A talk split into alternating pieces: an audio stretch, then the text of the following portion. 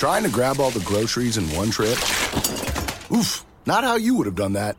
You know sometimes less is more. Like when you drive less and save with the USAA annual mileage discount. USAA, get a quote today.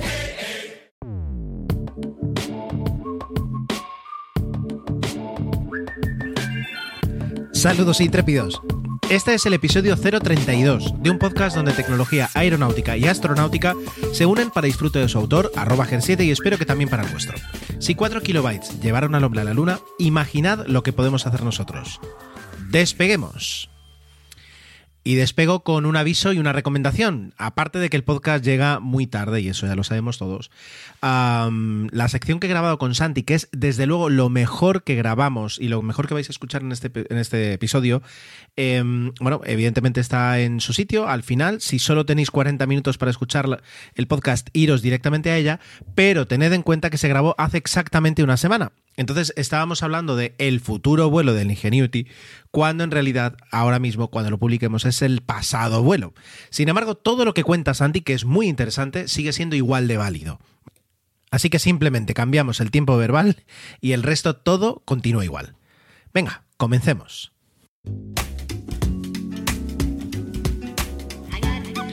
Tanto que para esta sección de tecnología, así como han pasado los días y como la semana pasada no grabé, eh, se han ido acumulando los temas y, no sabía cuál elegir. Al final creo que voy a hacer un popurrí y mezclar un poquito todos, ¿no? Espero que no, que no salga mal.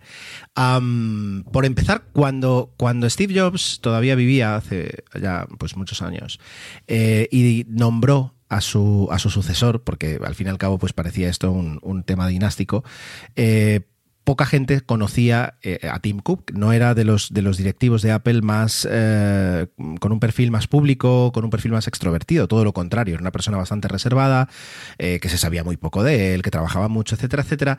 y luego llegamos un poquito a cuál había sido su tarea en Apple que, le había de alguna forma consagrado como gran directivo o, que le había, o que había demostrado de cara a los demás y de cara a Steve Jobs que era capaz de asumir el control de toda la empresa. ¿no? Y era el, el, director de, de operaciones el director de, manejar el monstruo logístico que es Apple en cuanto a componentes, en cuanto a, a dispositivos, en cuanto a distribución, en cuanto a... Bueno, es decir, a manejar todo eso. Y contaban que él había conseguido reducir el estocaje que se tenían en diferentes fábricas y, ajustar todos los tiempos para que la producción fuera lo más eficiente posible. Y para que luego la distribución fuera capaz de llevar el ritmo de crecimiento que tenía Apple eh, y que tuvo Apple en todos esos años, en, los primeros, digamos, 10 años del siglo XXI, que pasó pues prácticamente de vender algunas decenas de millones de, iPods a, a tener una gama enorme de todo tipo de dispositivos más allá de los ordenadores. Entonces, em, eso de alguna forma, mm, y, para los que hemos tocado, y yo toqué hace muchos años al principio de mi carrera profesional, y ligeramente el mundo de, la logística, eh, te das cuenta de lo importante que es la logística y de lo importante que es eh, las operaciones, ¿no? ¿no? las operaciones matemáticas, sino la, operación en una empresa eh, y la, parte productiva. Ya no solo, por ejemplo, yo que trabajo en marketing, pues la parte de marketing está muy bien, es muy importante, pero ahí, el, el músculo se necesita muchas veces en la parte de operaciones, ¿no? ¿Por qué digo esto? Porque cuando es, una noticia vieja el tema de, los chips, el tema de que no hay chips en el mundo y que se están teniendo que empezar ya a, ver las consecuencias. Y no solo en que no haya muchas PlayStation o, Xbox, o bueno, según Emilio ahora sí hay, sino, sino más allá. Cuando de repente el otro día leí que creo que era la planta de, Volkswagen en España que dejaba, bueno, que, mm, le daba una semana, dos semanas de vacaciones a, todos los empleados porque no tenían chips, no tenían procesadores con los que seguir montando los coches, de repente me, chocó y dije, esto ya no es un tema eh, como ha pasado, yo qué sé, ¿os acordáis cuando unas inundaciones en Taiwán y de repente eh, dejaron de producirse durante varios meses en memoria RAM y, el precio de la, de la memoria RAM se disparó? Bueno, pues no es algo puntual que afecte a un tipo de chips o a un tipo de procesador, sino que es algo que... Eh, pues eh, eso, es decir, nos afecta a todos. Y eso lo uno a, el año pasado, pues eh, este año son los chips, el año pasado era el papel higiénico. A veces yo creo que damos por garantizadas algunas cosas que no lo están, más allá de la salud, por ejemplo. Ah, pues pensamos que, el suministro de, mercancías y el suministro de productos que nosotros utilizamos en el día a día está garantizado prácticamente. Y en realidad se ve y, a las pruebas me, remito, que es muchísimo más frágil todo de lo que parece. Entonces, eh, a lo mejor es, una época en la que tendríamos que empezar a, darnos cuenta de que las cosas no están tan garantizadas como, pensábamos y que todo en realidad es un pequeño decorado, que como lo empujes mucho se puede caer y podemos sufrir las consecuencias. Ya digo, a lo mejor es porque estoy cumpliendo ahora 40 años y, ya estoy atravesando una, fase, ya digo, de, madurez o reflexiva, yo que sé, cualquier tontería. Pero es verdad que cuando, tienes 20 años o, cuando eres muy joven, ni te planteas este tipo de cosas, y menos mal que no lo haces, porque si no vivirías en una depresión. Pero así como te vas haciendo mayor, te das cuenta de que todo depende de, al fin y al cabo, del trabajo de personas eh, y que tenemos que tener en cuenta eso a la hora de, comportarnos, a la hora de ser personas y a la hora de incluso realizar nuestro trabajo. Ya digo, eh, alguien puede decir, y, se da cuenta ahora, no es que me haya dado cuenta ahora, pero cuando de repente te salta una noticia como no hay chips en el mundo para montar coches, para hacer consolas, para hacer tablets, de repente dices, pero ¿cómo? ¿No habíamos hecho un all-in? ¿No habíamos apostado todo a, la evolución tecnológica y a, la era digital? ¿Cómo de repente no hay chips? leía en las noticias que en realidad claro, el, el, 83, el 85% de la producción de los chips, como es normal también, está en Asia, pero está en Asia eh, centrada en, dos o tres mm, proveedores, en dos o tres fabricantes, en TSMC, en Samsung y, en algún otro más. Entre Taiwán y Corea se distribuyen prácticamente todo y algo China.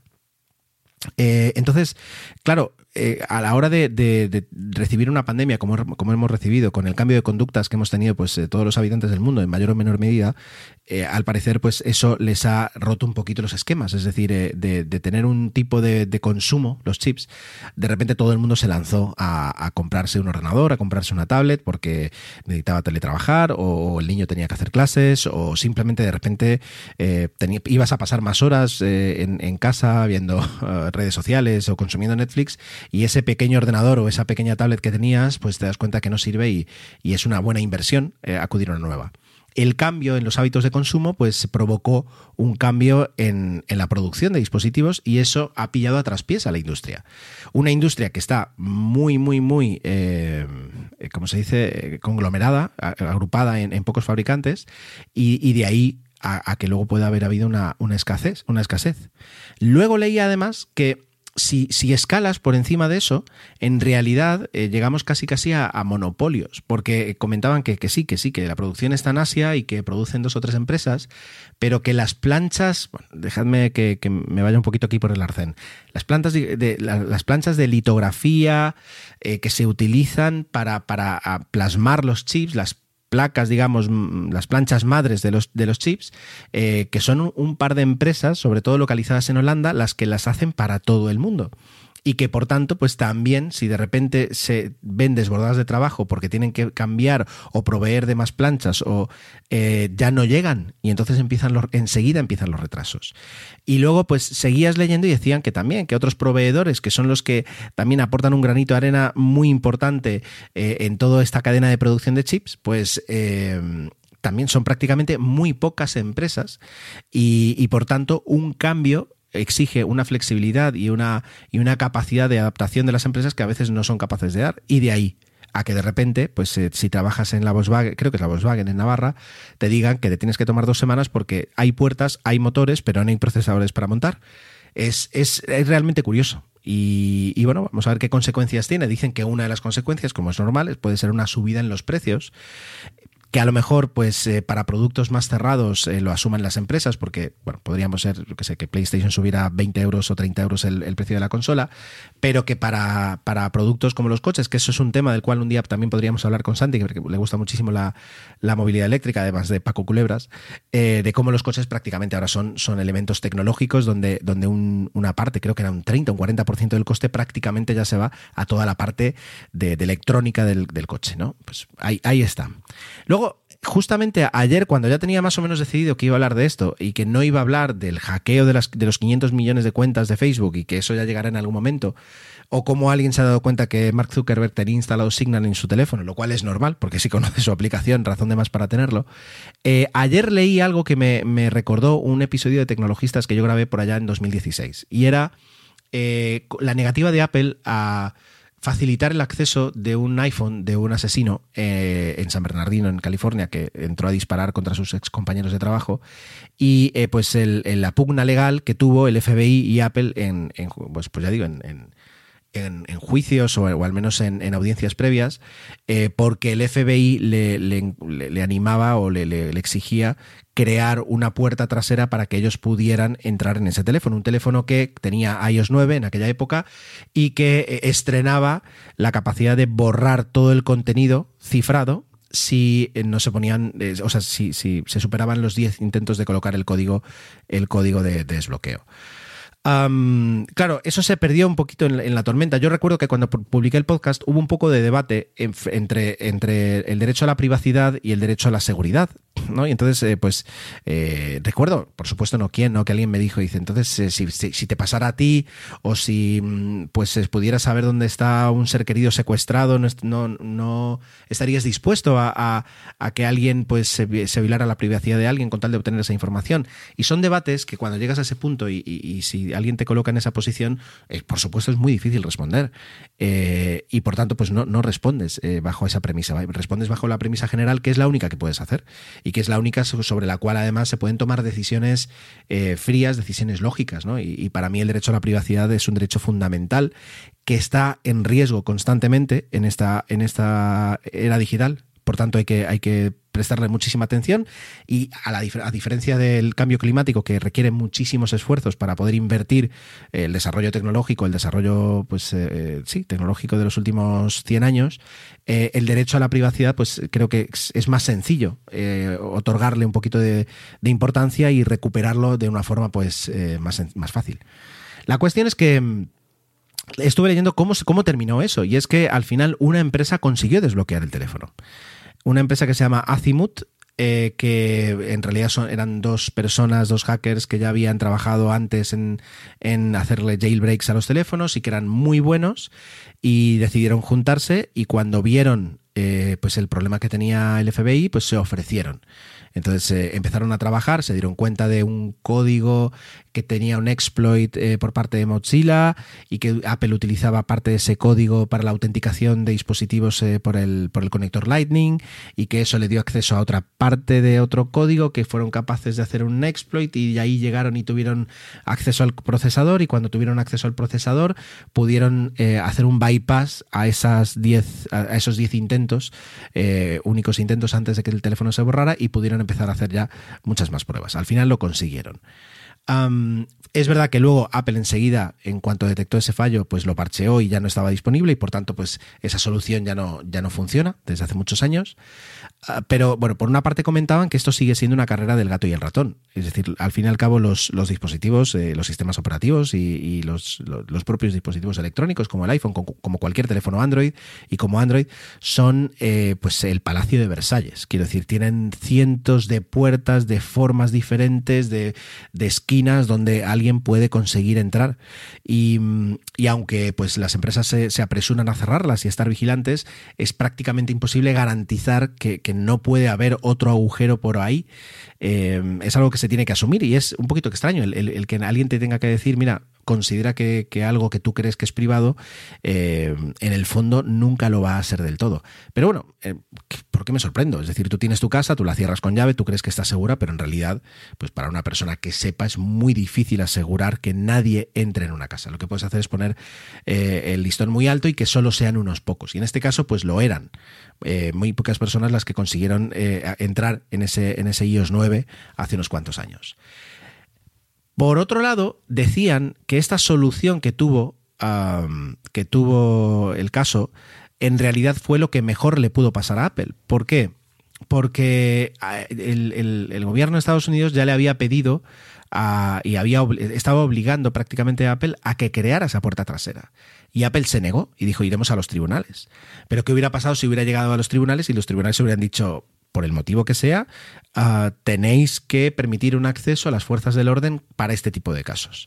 Bueno, pues que eh, Apple hubiera tenido, se hubiera visto mm, legalmente obligada a hacerlo y pues se hubiera aplicado un poquito el riesgo que tenía Apple. Y es una vez has creado una puerta trasera, eh, y por ese mismo principio de, que es imposible garantizar que, que algo es 100% completo, que es algo 100% seguro, que algo es 100% abierto, lo que sea, que nunca tienes el 100%, siempre tienes ese 99,9%, pues en el momento en el que se crea una puerta trasera, es cuestión de tiempo que alguien consiga utilizarla sin el permiso de Apple o sin la herramienta de Apple.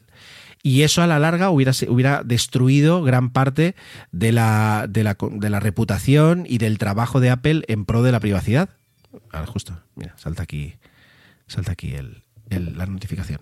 Entonces, eh, el que de repente, pues eh, alguien le consiguiera al FBI una solución y el FBI luego retirara la demanda, eh, y la demanda no a Apple, digo, sino la demanda o sea, retirar la solicitud a Apple y, todo el mecanismo legal que había puesto para conseguirlo, en el fondo benefició a Apple y benefició a millones de usuarios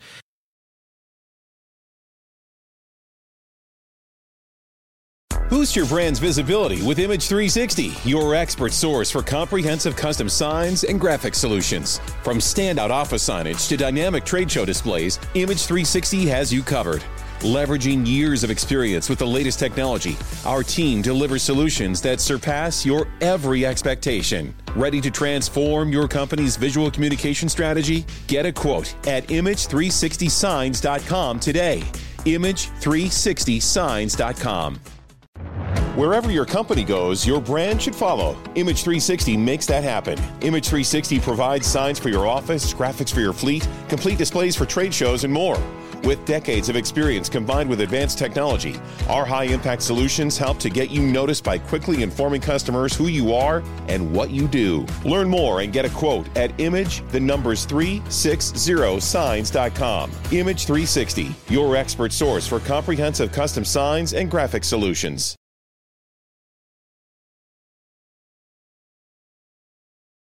Aunque por supuesto el debate sigue estando ahí y así como van pasando los años, cada vez son más seguros. Incluso los teléfonos Android que hace unos años ofrecían el cifrado del dispositivo como una rareza o como una posibilidad. Ahora prácticamente todos, eh, salvo alguno de gama, baja, pero creo que ya desde, desde hace un par de años Android lo incluye como, como parte eh, indispensable del sistema operativo, pues también vienen cifrados y las, las, las, barreras biométricas y las barreras de contraseñas que se ponen en, en los dispositivos son más altas. Por muy molesto que me sea en el Android del trabajo, cada tres días tener que poner la contraseña y tener que escribir la contraseña del teléfono porque decide que al tener activado los ajustes biométricos, los ajustes biométricos no son tan fiables como, como Samsung quisiera y me obliga a poner la contraseña para verificar que el teléfono sigue en mis manos. Digo, pues para eso haz mejor las cosas y no me, estés preguntando algo que no quiero que me preguntes. Pero bueno, más, más allá de ahí. Y, y, aquí se queda un poquito la sección. La verdad es que ayer me quedé asombrado de leer el final de la historia porque lo perdí en su momento y, veo que, se desarrolló de una forma bueno, más que curiosa. El hecho de que una empresa se ofreciera incluso voluntaria al FBI, bueno, voluntaria, voluntaria en ponerse a trabajar, luego sí que les cobró 900 mil dólares y que consiguieran acceder. La, el, ¿Cómo es la conclusión? Es que cuando eh, al final el FBI eh, entró en el teléfono, pues no encontró nada, no encontró ninguna información que le, permitiera avanzar en la investigación o ver si esta persona tenía más, más contactos o había una red terrorista detrás, es decir, no, no consiguió eh, la información que buscaba. Ya, ya, está, es decir, eso no justifica ni más ni menos ni, a Apple o al FBI, es decir, el FBI quería entrar en ese teléfono y al final lo consiguió aunque no, no consiguiera nada. No sé, ¿qué opináis eh, acerca otra vez un poquito? La verdad es que es un debate muy interesante, el de la privacidad versus la seguridad. Y hay una cita por ahí de, un político, no sé si Benjamin Franklin, etcétera, etcétera, que, viene a decir que las personas que están dispuestas a, entregar parte de su privacidad para conseguir su seguridad, al final no consiguen ni una cosa ni la otra. Y, antes de cerrar, y ya iba a cerrar esto, pero de repente me he acordado, es un poquito el, como alguien, alguien a veces hemos, con todo el tema de la pandemia, alguien ha preguntado, ¿y China cómo consigue controlarlo? pues China consigue controlar la pandemia porque controla muy bien a sus ciudadanos y, les obliga a hacer cosas que aquí ni siquiera se plantean por, por la cantidad de derechos que tenemos. Y eso, en el fondo, creo que debo decir que es algo bueno.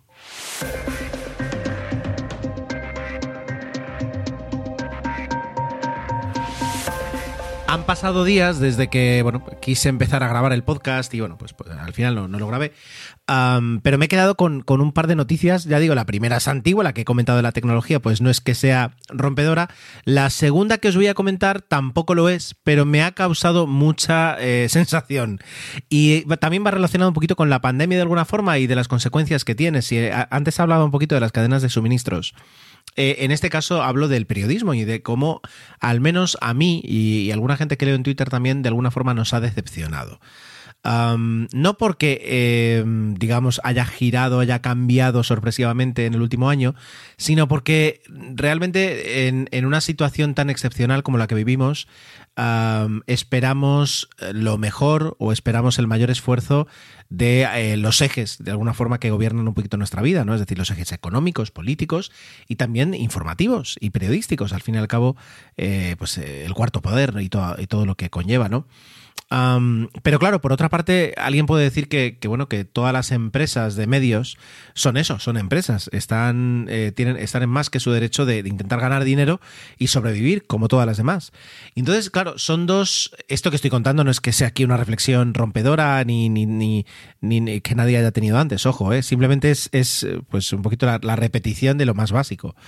Claro, hay un momento en el que se, se, entrecruzan los intereses económicos y pues un código, no sé si llamarlo deontológico o un código prof ético profesional eh, muy, muy rígido que les obliga pues a, a, a ceñirse a la verdad y a buscar la información y no el titular y, y buscar pues el dato y no el, el clic, ¿no? Entonces eh, todo eso se entrecruza y en este caso, al menos, eh, con, con, muchas excepciones desde luego, pero la regla, la tónica general que hemos podido vivir es de eh, pues lo segundo, es decir, el, el, preferir eh, sobrevivir, el preferir, que, que, ya digo que es totalmente entendible, pero eh, esa, esa, esa elección de vamos a buscar el titular que mejor suene, más allá de que la noticia luego sea cierta o no, uh, decepciona, al menos a mí me decepciona, y un poquito con el ideal, al menos que yo tenía, o que del periodismo, eh, pues, pues un poquito ese ideal ya ha muerto. La noticia que os traigo, y ahora entramos un poquito en la parte aeronáutica, era un titular eh, que salió hace un par de semanas acerca de, de hecho, eh, vamos, vamos a ir rebajando, ¿no? Es decir, lo más equivocado que vi, lo más equivocado que leí, que de hecho pues estuvo circulando mucho en Twitter, fue una noticia, o el titular de una noticia de fin de semana, ahora no me acuerdo si del mundo, perdón, de La Razón o de, o de ABC, que indicaba que el próximo Air Force One volaría a la velocidad de la luz. Entonces, eso despertó pues un poquito pues la guasa, las tonterías, cosas eh, entendibles y esperables un poquito, pues dado el, error mayúsculo, ¿no? De confundir eh, la velocidad del sonido con la velocidad de la luz. Vale. Cuando luego ves un poquito la, noticia, lo que quiere ser una noticia de verdad, te encuentras, por ejemplo, y ahora tengo aquí delante la noticia, la noticia del confidencial que dice: Este será el nuevo avión supersónico para el presidente de Estados Unidos. ¡Wow! Dices, ostras, ¿qué ha pasado? ¿no? Es decir, ¿cómo no nos hemos enterado antes? Luego el subtítulo te dice que los nuevos Air Force One y Air Force Two que yo recuerde, no existe un Air Force 2, es decir, sé mmm, a qué se refieren, pero no es el nombre oficial para nada, serán con toda probabilidad supersónicos. Varias compañías están desarrollando aviones capaces de volar por encima de los 2.000 km por hora. Y aparece pues una imagen que es una renderización de eh, lo que dice aquí, ¿no?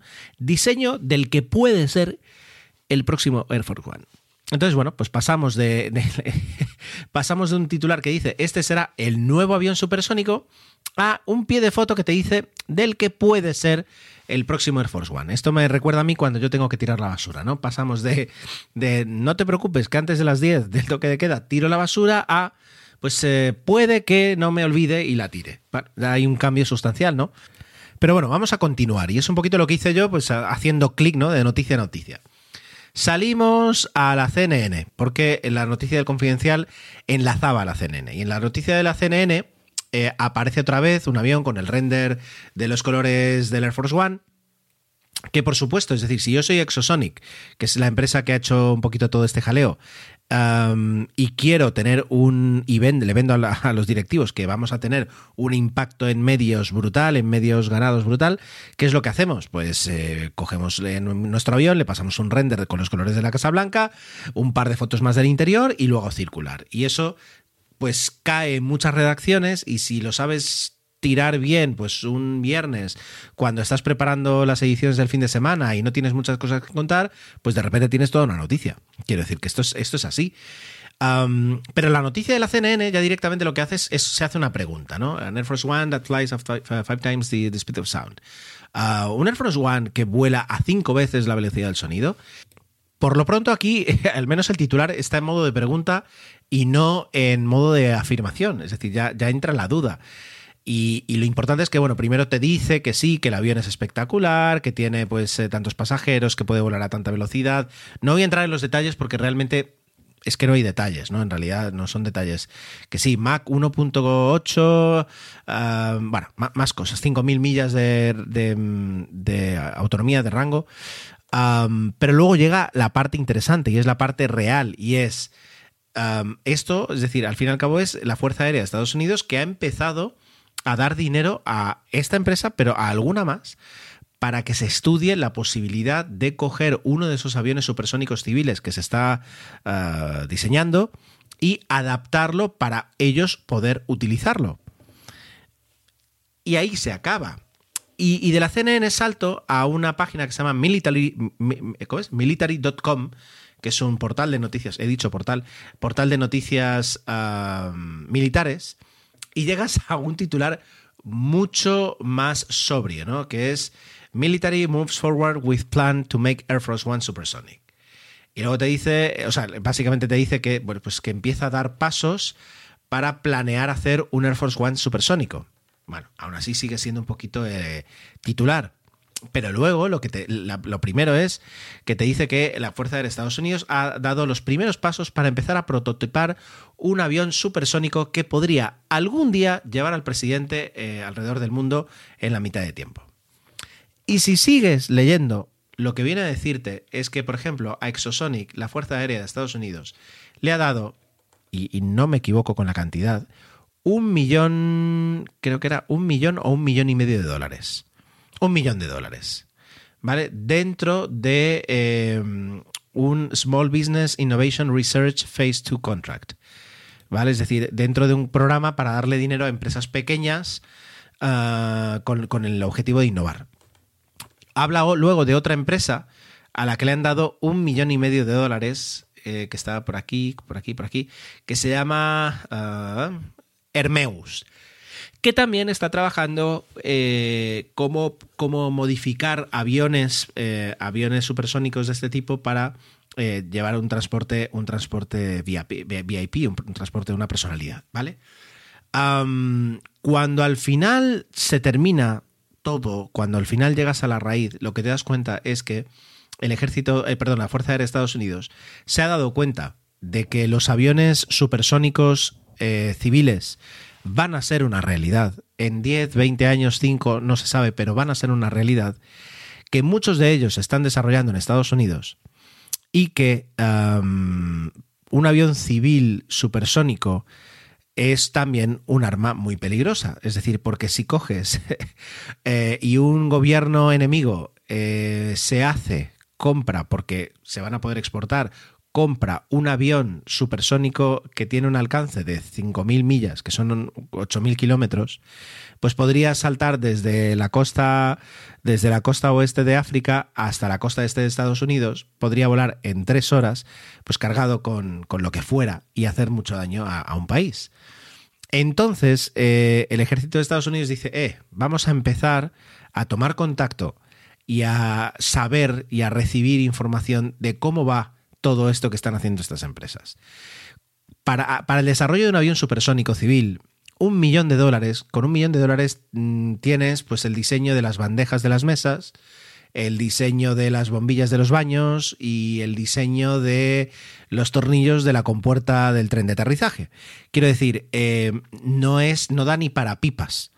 Estamos hablando de miles de millones de dólares para poder desarrollar un avión así tanto que ni ellos saben cuánto va a llevar, porque a día de hoy ninguna empresa ha conseguido, después del Concorde, colocar un avión supersónico ah, civil eh, en una pista para hacer la, menor, ni montado está. bueno, creo que hay uno que ya va medio montado, están todavía en pañales. ¿Vale? Alguien me puede decir, y alguien de que alguien me lo diga, lo digo yo, que el Conver Coronado, si te despistaba, prácticamente entraba en velocidad transónica. Ya lo sé, pero eso era sin querer, eran los 60 y era una locura. Pero quiero decir, hablando de, aviones eh, modernos, pues nadie lo ha conseguido. Y con ese dinero no lo van a conseguir. Entonces, em, yo, yo, ahora esto que voy a decir son puras suposiciones, pero si yo suelto dinero como gobierno de Estados Unidos, como Fuerza Aérea, para desarrollar un programa, vete tú a saber qué clausulado hay detrás de ese contrato. El clausulado te puede decir que, pues, a partir de ese momento vas a tener que informar cada semana, cada mes, de los avances conseguidos en el desarrollo del avión. Puedes saber también a lo mejor, o puedes decir que en el momento en el que eh, la Fuerza Aérea ha metido dinero, que antes de hacer una exportación eh, en ese, de ese avión a un país, según la ley no sé qué, que prohíbe eh, en los programas financiados por, por, el gobierno que se haga una exportación libre, pues le tienes que preguntar a la Fuerza Aérea si se puede exportar o no. Hay mil cosas. O, por, ejemplo, directamente, ¿quieres en el futuro que se vuelva a autorizar sobre tierra vuelos supersónicos? Que, por eso el Concorde no triunfó, porque no podía volar sobre, sobre tierra, solo podía volar en, eh, sobre mar. pues empieza por aceptar este dinero que te trae la Fuerza Aérea y luego ya veremos. Hay mil cosas. Eh, y yo creo que está más sujeto a poder entender cuál es el desarrollo de estos programas y poder tener, digamos, al menos una mano dentro para, conocerlos y para eh, limitarlos si es necesario o lo que sea, que no porque realmente alguien se haya planteado hacer el próximo Air Force One eh, supersónico. Más que nada además porque ya digo, primero por esa cantidad, segundo porque son aviones que a lo mejor van a volar con mucha suerte en 2000 Taking charge of your future starts with taking the first steps. And saving up to $30 a month on Cox Internet with the Affordable Connectivity Program makes those steps easy to take. Whether they bring you to click upload on your first short film or join now for an online book club. Applying is easy. See if you qualify at cox.com slash ACP. Non-transferable one per household application and eligibility decisions are made by the FCC. Be delighted this holiday season at Ice and Lights, the Winter Village at Cameron Run. Just minutes from Old Town Alexandria. Stroll through the park and enjoy winter photo ops, light displays, hot chocolate, and a warm treat. The Winter Village offers playtime for the entire family. Extend the magic of the holidays by visiting early, starting November 17th. Get your tickets now at CameronIceandLights.com. That's CameronIceandLights.com. 2030, 2027, 2028. Luego, quiero decir, es el presidente de Estados Unidos. No lo llevas en cualquier sitio. No lo llevas en cualquier avión que no sea aprobado muchísimo, extensamente. Em, cuidado, o sea, no es tan sencillo, ¿vale? Así que cuando realmente vas dando pasos, ves como una noticia que realmente pues, eh, es, del, ámbito, del ámbito militar y, de, y militar financiero, salta porque se busca, porque los periodistas quieren y porque la empresa no es tonta y, y saca ahí el render, salta a, una insinuación por parte, por ejemplo, de la CNN. Y después de la CNN salta a una afirmación esplendorosa por, parte, en este caso, del confidencial. Eh, que de hecho el primer párrafo de la noticia dice, a la Casa Blanca se le ha puesto entre ceja y ceja que su próximo avión presidencial sea supersónico. Esto Be delighted this holiday season at Ice and Lights, the Winter Village at Cameron Run. Just minutes from Old Town Alexandria. Stroll through the park and enjoy winter photo ops, light displays, hot chocolate, and a warm treat. The Winter Village offers playtime for the entire family. Extend the magic of the holidays by visiting early, starting November 17th. Get your tickets now at CameronIceandLights.com. That's CameronIceandLights.com. How powerful is the Cox network? So powerful that one day the internet will let your doctor perform miracles from thousands of miles away. Connecting to remote operating room. Giving a whole new meaning to the term house call. Operation complete. The Cox network. With gig speeds everywhere, it's internet built for tomorrow, today. Cox, bringing us closer. In Cox serviceable areas, speeds vary and are not guaranteed. Cox terms apply, other restrictions may apply. Que yo sepa, la Casa Blanca no se, ha, pronunciado acerca de cómo va a ser su avión. Bueno, sí lo ha hecho, pero va a ser el próximo Air Force One. El próximo, los próximos dos, 7, 4, 7, 8, uh, que Boeing está trabajando en ellos actualmente y con, que con un poquito de suerte, con un poquito de suerte, Joe Biden puede llegar a pisar. Dos aviones que no son supersónicos, que no son nada de lo que eh, podemos buscar en esta noticia, sino que lo que son son grandes, son seguros, son probados y tienen la última tecnología desarrollada para poder hacer frente a, lo que necesiten. Que esa es otra cosa además. Los Air Force One, eh, bueno, los VC-25 y esta ahora el nuevo los nuevos no sé qué, denominación tienen, los Air Force One eh, son conocidos no porque sean ligeros o porque... No, no, porque llevan de todo, llevan hasta un quirófano para poder operar al presidente a aborto si es necesario. Se llenan con sangre del grupo sanguíneo del presidente cada vez que va a volar. Quiero decir, mil cosas. Y de repente estamos hablando de colocarlo en un avión de... de como se dice, en un avión de, de, de, de, negocios de 30 pasajeros de capacidad, de 30 pasajeros de capacidad. Es un poco raro.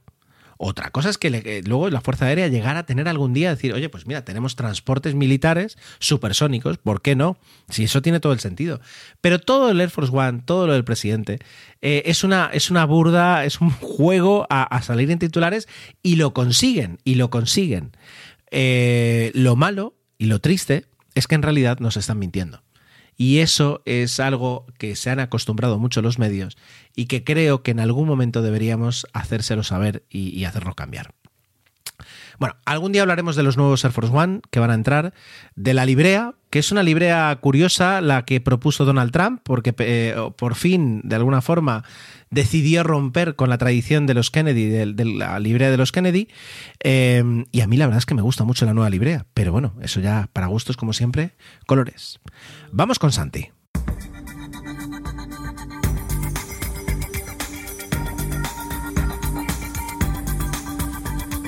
Y arrancamos esta sección de Astro dándole las, eh, las, buenas noches a Santi. Muy buenas.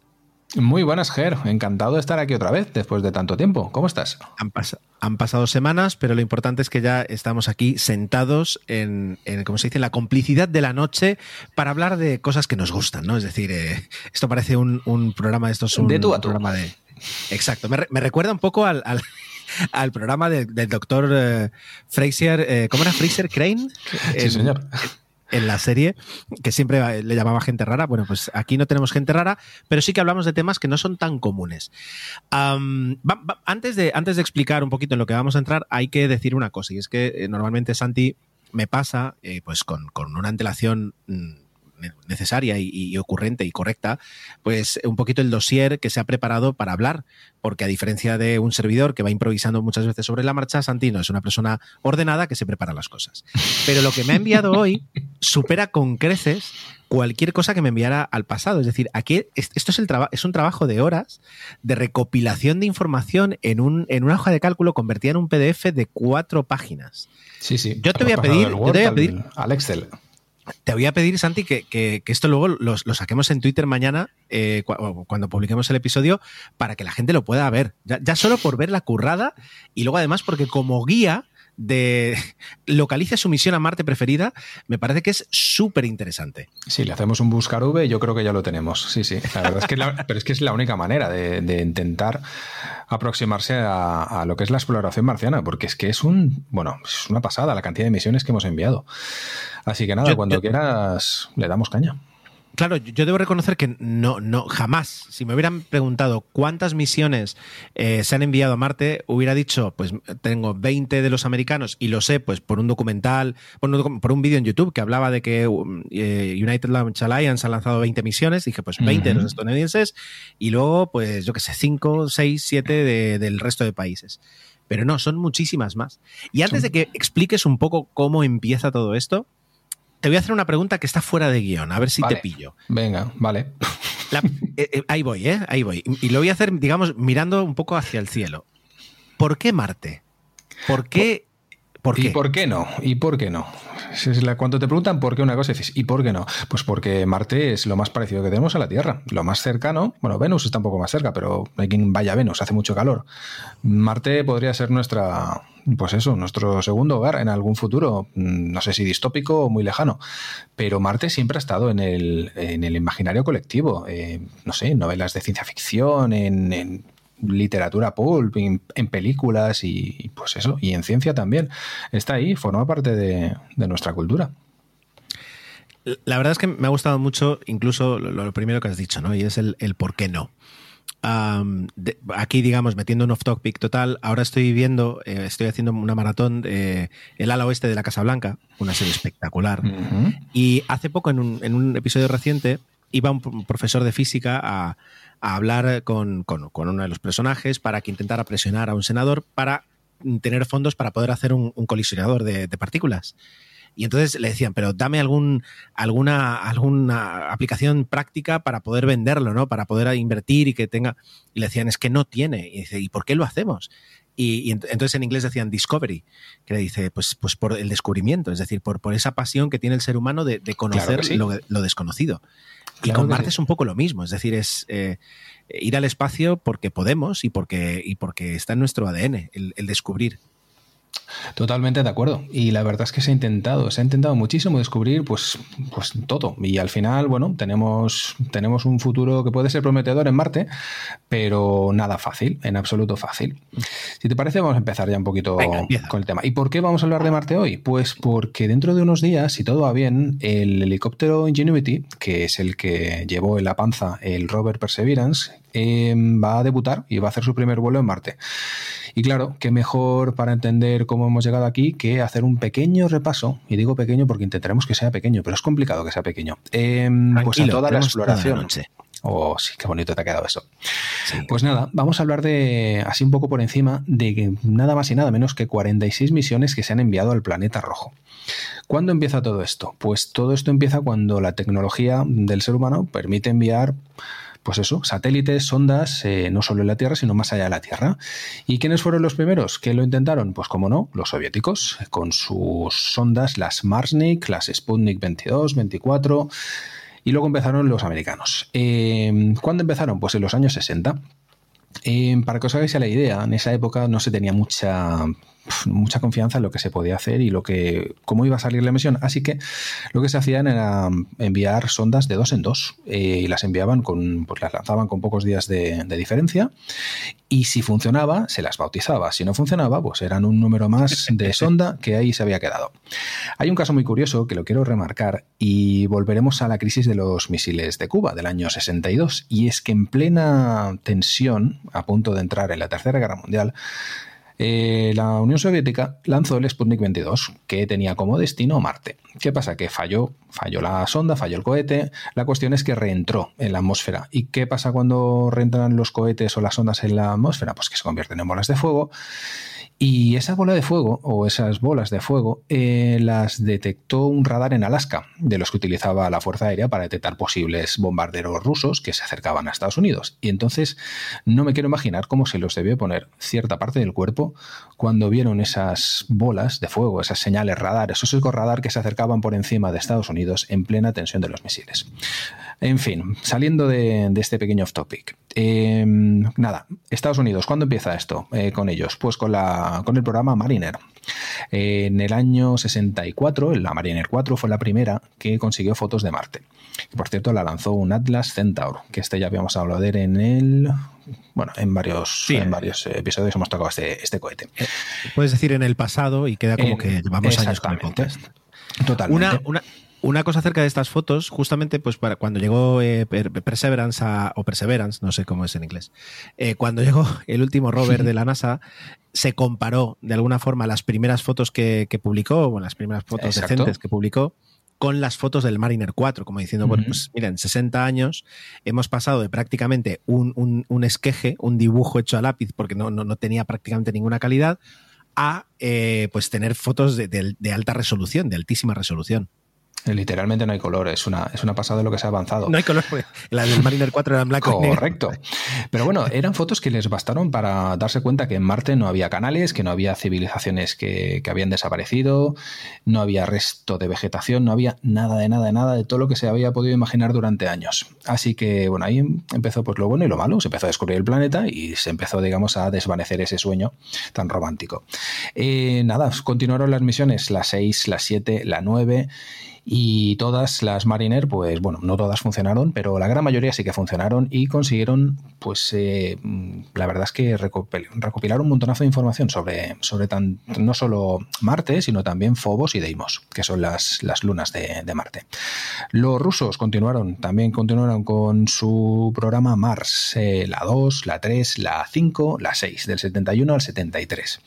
Y bueno, aquí tuvieron, tuvieron bastante mala suerte. Mm, de hecho, los rusos se centraron más en Venus con sus sondas Venera y en este caso, en las Mars, eh, una sí que funcionó, envió una foto, supuestamente llegó antes, bastante antes que la, que la Mariner, y se dice que es la primera foto que se, que se tiene en la superficie. Algunos dicen que es ruido. Bueno, eso depende de, de dónde lo, lo, leas o quién te lo cuente.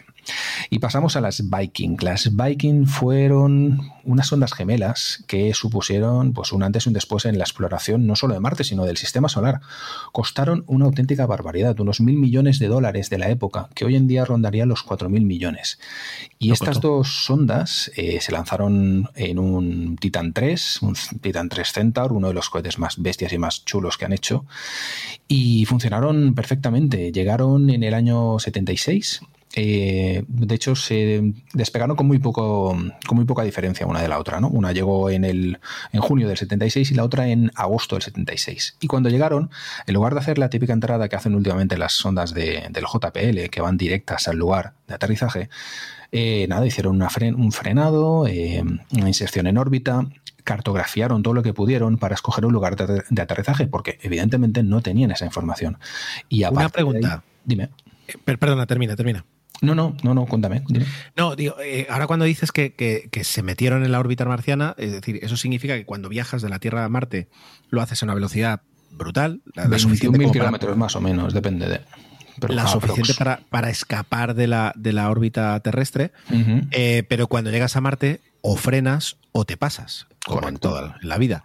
Entonces, eh, para frenar solo se me ocurren, y mi amplia experiencia en el Space Flight Simulator, el juego del que os hablé, eh, me dice que solo tienes dos formas de frenar y, conseguir una órbita marciana. La primera es pues con propulsión, es decir, con cohetes eh, que, que te frenen, o aerodinámica y es meterte en la atmósfera, frenar lo suficiente sin que luego rebotes y te escapes o, directamente te metas dentro. Pero eso es bastante más complicado. Mm es por una parte, un freno aerodinámico es, muy complicado porque tienes muchas probabilidades de que salga mal, pero por otra parte, eh, un freno, digamos, por propulsión te obliga a, llevarte el, cohete y el combustible hasta Marte, lo cual hace que el, el, peso aumente de forma considerable. No sé cómo frenaron estas, estas, estas sondas. Pues con cohete, con cohetes. Eh, cohetes seguramente debían ser de hidracina, de combustibles hipergólicos que pueden estar muchísimo tiempo en el espacio sin, pues eso, sin evaporarse y son bastante, bastante, bastante efectivos, ya que su mecanismo es muy simple. Se juntan los líquidos y de repente tienes, tienes un chorro a, reacción que te,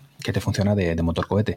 Así que nada, los utilizaron para frenar y, bueno, poco a poco fueron, mientras estaban haciendo las maniobras de ajuste, porque no lo haces de, golpe, lo haces con varias maniobras, mientras hacían eso, pues iban sacando fotos al planeta y de hecho llegaron a sacar miles de fotos y bueno, a base de eso, pues consiguieron decidir el lugar exacto donde iban a soltar los aterrizadores. Entonces, en el momento que lo consideraron oportuno, se soltaron los aterrizadores, que esto sí ya se parece mucho más a las, animaciones que conocemos del JPL últimamente, y aterrizaron y la verdad es que funcionaron las dos perfectamente, eh, ahí tuvieron las primeras fotos en color eh, y de, bastante, de una calidad bastante aceptable. Y bueno, por supuesto, eh, instrumentación científica a punta pala, lo último de la época y literalmente punta pala porque tenía una pequeña pala por la que recogía la que, estás que te sales, eh, estás que te sales. Estoy on fire, la verdad. eh, recogía las muestras y bueno, y la verdad es que fueron misiones muy exitosas, pero fueron muy, muy caras, muy caras. Tan caras que Estados Unidos no se acercó a Marte en unos 20 años. Así que nada, en los años 80, eh, la verdad es que los años 80 fueron bastante grises para Marte. Solo hubo dos misiones rusas, la Phobos 1 y la Phobos 2, con resultados bastante dispares. Y nada, llegamos a los 90 y en los 90 tenemos de todo, tenemos mm, luces y sombras. Tenemos eh, la primera de todas, la Mars Observer, se lanzó en el 92. La Mars Observer era un pedazo de sonda orbitador que iba a revolucionar lo que es el conocimiento de Marte. ¿Qué pasó con esta sonda? Pues que, explotó. Explotó tres días antes de llegar a Marte. Y mira, justamente volvemos a entrar en el tema de frenado, ¿vale? Eh, tres días antes de llegar a Marte, la sonda se preparó para presurizar sus tanques de combustible para que en el momento adecuado, en el segundo adecuado, se encendiesen y la nave pudiese frenar para ser captada por la órbita de, Marte. Pero eh, algo falló, algo falló y de repente explotó.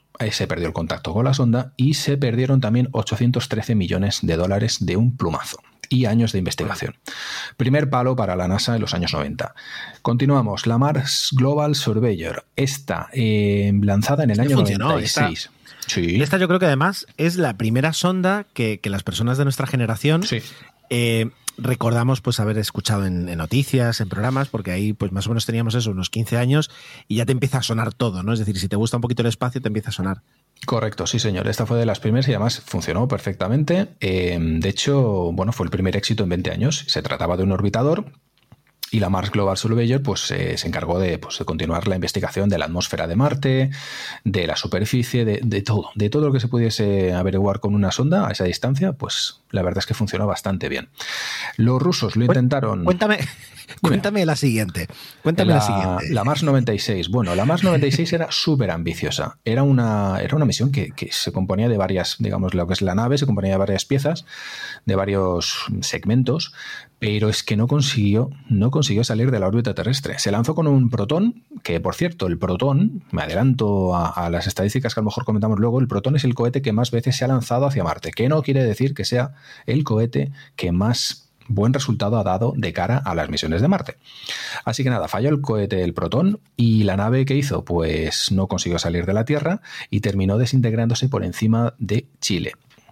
Así que nada, ahí se perdió la, la Mars 96 para mí el mayor éxito de todas formas de esta misión es que en la Rusia de principios de los 90 se consiguiera financiación para hacer una sonda a Marte. Claro, todo esto eran restos de, programas que habían comenzado años anteriores, eh, años atrás, mejor dicho, y, bueno, consiguieron hacerlo, pero evidentemente nada, mala calidad, malos controles de calidad, no, no no salió bien la cosa y se perdió ahí pues una oportunidad bastante buena porque era una sonda muy ambiciosa.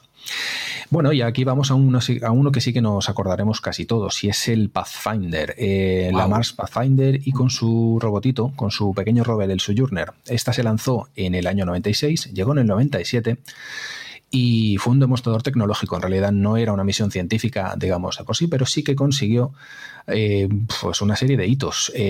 consiguió entrar directamente en la atmósfera, frenar, frenar con el paracaídas, soltar el escudo, mm, hinchar los airbags eh, y rebotar hasta que se paró y en el momento que se paró se deshincharon los airbags y de repente se, se tenía a la sonda en plena superficie de Marte.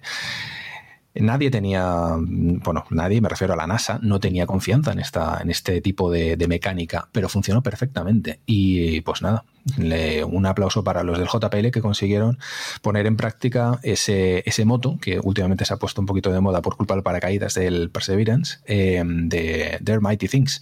Y lo consiguieron, vaya si lo consiguieron. Una, dos, dos, cuestiones sobre esta misión. Lo primero es, eh, ¿seguro que es el JPL, no será el GPL? Ah, a mí también me chirreaba Gerardo, pero no pasa nada, te lo perdono. El JPL, el JPL. Y luego, eh, de alguna forma lo que tenemos que ver, todos recordamos, ¿no? Es decir, ese en las, en las noticias, todos no. Los más, los más eh, de nuestra generación recordarán y, mayores en las noticias, pues aparecer por todo el hecho de que un pequeño rover eh, circulaba por Marte de forma autónoma. Quiero que, de alguna forma asociemos lo que consiguió en el año 97 el Sojourner eh, con que 20 eh, años más tarde, bueno, 20 no, 14 años más tarde, aterriza un rover que pesa lo que pesa un coche, lo que pesa un, un, utilitario, aterriza en Marte y lo que lleva esta vez como carga es otro pequeño demostrador, pero en este caso de un helicóptero, en este caso de, una, de, un, de una aeronave voladora que podría demostrar que se puede. Lo cual, nos, quiero decir, por una pequeña multiplicación podríamos pensar que dentro de 15 años eh, esté llegando a Marte un helicóptero de 1.500 kilos que se ponga a hacer misiones y a sobrevolar mm, cientos de kilómetros por Marte a través de su... Siempre y cuando tenga aplicaciones científicas, por supuesto. Pero si no demuestras que se puede hacer, ahí está el tema del Sojourner. Y lo demostraron y consiguieron crear escuela, que eso es lo más importante. Por eso, por eso digo, es decir, esa, esa importancia en ese momento del Sojourner, que se veía casi, casi, no digo como un juguete, pero como una extrañeza, 15 años después, eh, se, no, 24. convierte. 20, ostras, es verdad, 24 sí, Bueno, mira, en tablas, unos, unos diez y pico de años, porque en realidad el Curiosity, digamos, como rover adulto, llegó, llegó en 2000 en 2012, pero, pero lo que tenemos ahora es eso, ¿no? Es decir, es, es eh, cómo, esas pequeñas demostraciones de tecnología que a veces parecen caprichosas y dices, ¿por qué se gastan tanto dinero? Luego, muchos años después, se traducen en unas propuestas muy serias que, cambian la forma de entender eh, la exploración en, otros planetas. Además que eh, hay que tener en cuenta que la NASA, como todo buen organismo público, sus fondos vienen de, pues en este caso, del Congreso de Estados Unidos. Y si no tienes misiones exitosas, en este caso fue exitosa, pues fue mediática, no, lo siguiente, porque se habló de, la misión por todo el mundo y durante semanas. Y eso pues consigue que luego a la hora de ir a tocar la puerta de según que congresistas y es que necesito tanto dinero para hacer esta misión que cuesta miles de millones, pues te miran de otra manera. Y es que es así, es que en el fondo tienes que venderte de alguna manera y de paso, lo que hemos dicho, consigues un demostrador tecnológico. Venga, continuamos. Em, Japón. Japón lo intentó en el año 98 con la sonda Nozomi, pero no consiguió hacer mucha cosa y se quedó, bueno, eh, de hecho sí que consiguió hacer mucha cosa, consiguió eh, acercarse a Marte desde cierto punto de vista, ¿vale? Pero se quedó orbitando eh, pues como un planeta artificial más, Así que nada, y lo intentaron, pero no lo consiguieron. Volvemos a Estados Unidos, la Mars Climate Orbiter en el año 98. Eh, nada, aquí fue un fallo garrafal pero garrafal. Se abrazó en las capas altas de la atmósfera marciana. ¿Por qué? Pues porque resulta que la nave había estado programada en sistema métrico y los de control de misión, los que hacían los cálculos de trayectoria, navegación, de todo, lo hacían en sistema imperial. Y la nave se hizo un lío se acercó demasiado a la órbita, a la órbita, perdón, a la atmósfera y bueno, no se incineró, pero suficiente como para descuajaringarse y nada, y perderla. Y se perdieron 193 millones de dólares tras ella. Otro, dime.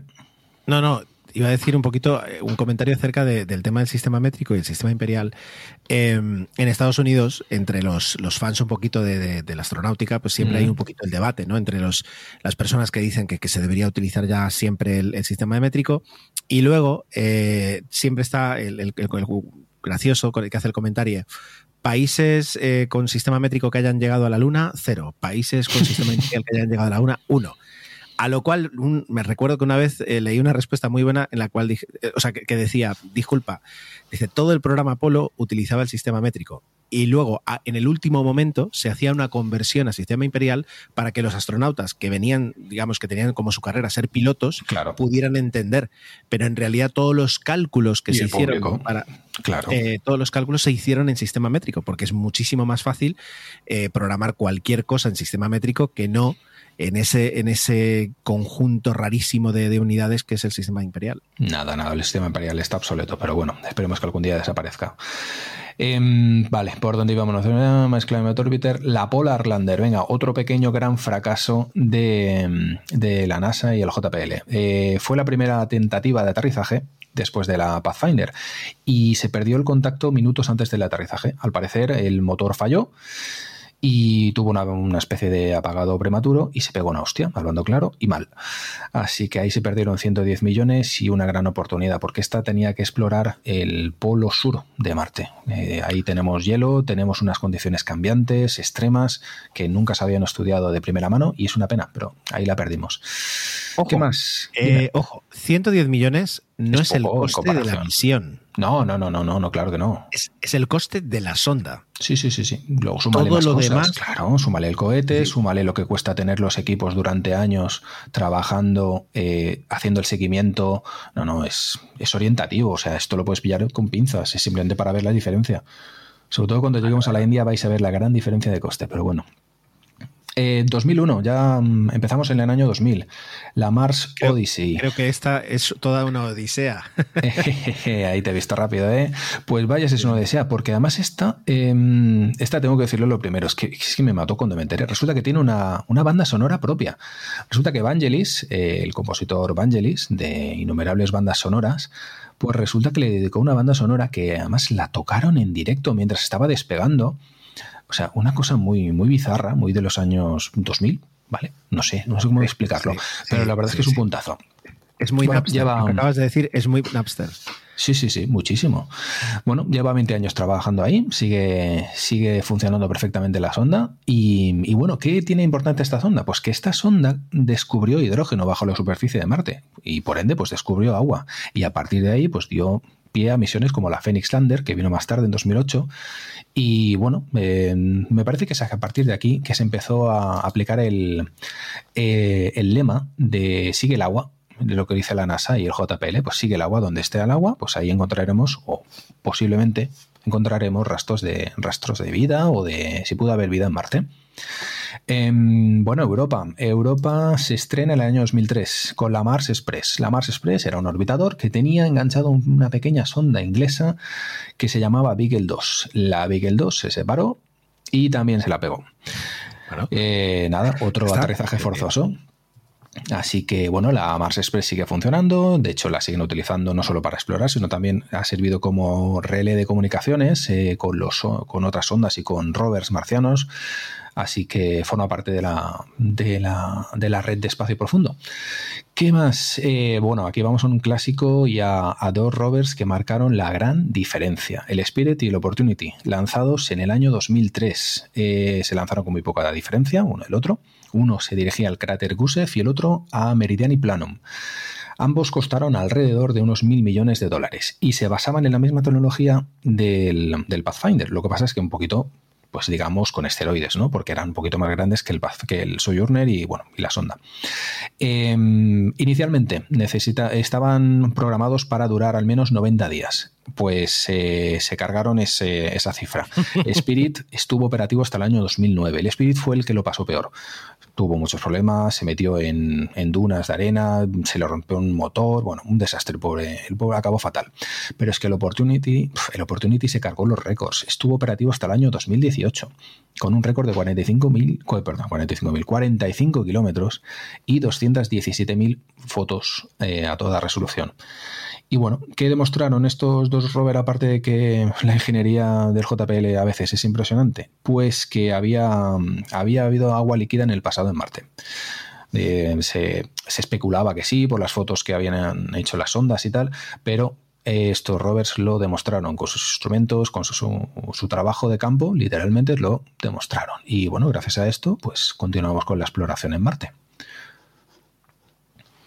Luego ya, es decir, eh, ya digo, el Spirit y el Opportunity pues forman un poquito ya dentro de lo que es un poquito el, el, el, ¿cómo se dice ahora? Se me, ha ido la palabra, es decir, el, ideario ¿no? de popular de gente que, que a poco que les guste el espacio les tiene que sonar el Spirit y el Opportunity y luego eso, es decir, la, la, la, falta de obsolescencia programada que tienen, que tienen los rovers que prepara, que prepara el JPL, es decir, es, es una barbaridad eh, o eso, o son, son muy precavidos y preparan un rover para dos años, pero cuando les preguntan les dicen, ah, tres meses para que a partir de ese momento todos sean éxitos. Hombre, por supuesto, si te dices que va a durar 10 años y te dura 5, lo van a considerar un fracaso. No, pero me parece bastante obvio que si tú tienes una misión, bueno, no sé, 90 días, lo encuentro poco para lo que costó y lo que eran, pero bueno, la verdad es que demostraron que eran un auténtico, un auténtico maquinón cada uno. Siguiente, Mars Reconnaissance Orbiter, la MRO, esta sigue en activo, se lanzó en 2005 y esta, esta tiene una cámara que algunos dicen que es una especie de, de esto de telescopio que en lugar de apuntar hacia las estrellas apunta hacia Marte, porque tiene un plato de un metro y medio o algo así de, en un espejo de un metro y medio, es una pasada. Y está, pues todas las imágenes que veis de, altísima resolución de Marte, eh, pues están, están conseguidas con esta, con la cámara High Rise, que es una auténtica barbaridad. Solo la cámara cuesta no sé cuántos millones de dólares. Algo, bueno, literalmente de otro mundo. La Phoenix Lander, la Phoenix Lander lanzada en 2008 también en Estados Unidos y bueno, se envió al Polo Norte y esta digamos que, fue la... Mm, eh, ¿Cómo decirlo? Mm, la resurrección de, de, este tipo de sondas así de aterrizadores estáticos, ¿vale? No rovers, que se había cancelado después de la, de la Mars Polar Lander, del accidente, y en este caso pues se le llamó Fénix por eso, ¿no? Resurgir, bueno, ya sabéis cómo se lo ocurran con el tema de los nombres. ¿Qué más? Eh, nada, eh, hubo una misión por ahí en el año 2011 de, de Rusia. Rusia. Eh, rusa, exactamente. Nada, no consiguieron mucha cosa. De hecho, ni salió de la órbita baja. No, no salió de órbita baja, que no cuenta, pero bueno. ¿Qué más? 2011. Eh, 2011 eh, se lanza el MSL, el Mars Science Laboratory, el Curiosity, el rover Curiosity, que costó nada más y nada menos que 2.600 millones de dólares.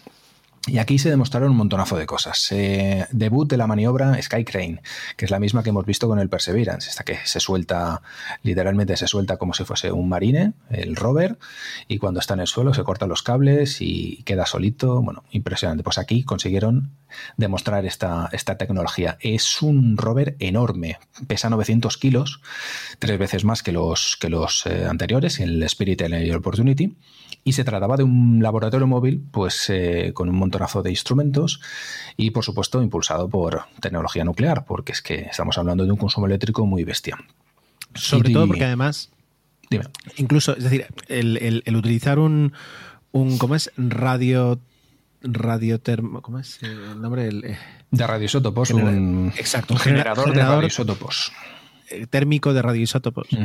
Eh, tiene dos ventajas. La primera, como tú dices, es que proporciona mucha más electricidad que unos paneles solares que por peso y, por tamaño pues se quepan en Y por polvo, la cantidad de polvo que se acumula. Ahí está y luego que, te, libras y te, olvidas del problema del polvo y de, cómo poco a poco pues van a ir generando cada vez menos electricidad eh, hasta que se queden prácticamente sin carga como le pasó a la Opportunity. Es decir, que al fin y al cabo pues murió por, por ahogamiento de arena en sus paneles solares.